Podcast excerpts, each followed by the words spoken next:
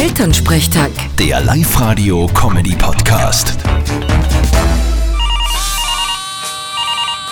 Hallo Mama. Grüß dich Martin, geht's dir eh gut? Fralli, was gibt's? Du, das Virus, das was da in China umgeht, ist das für uns auch gefährlich? Du meinst das Coronavirus?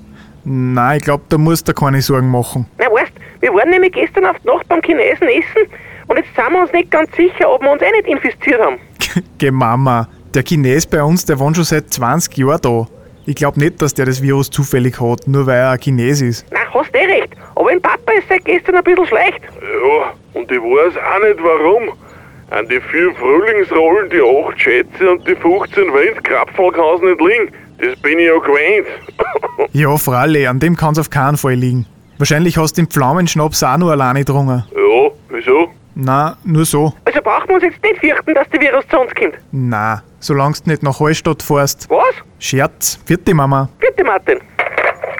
Elternsprechtag. Der Live-Radio-Comedy-Podcast.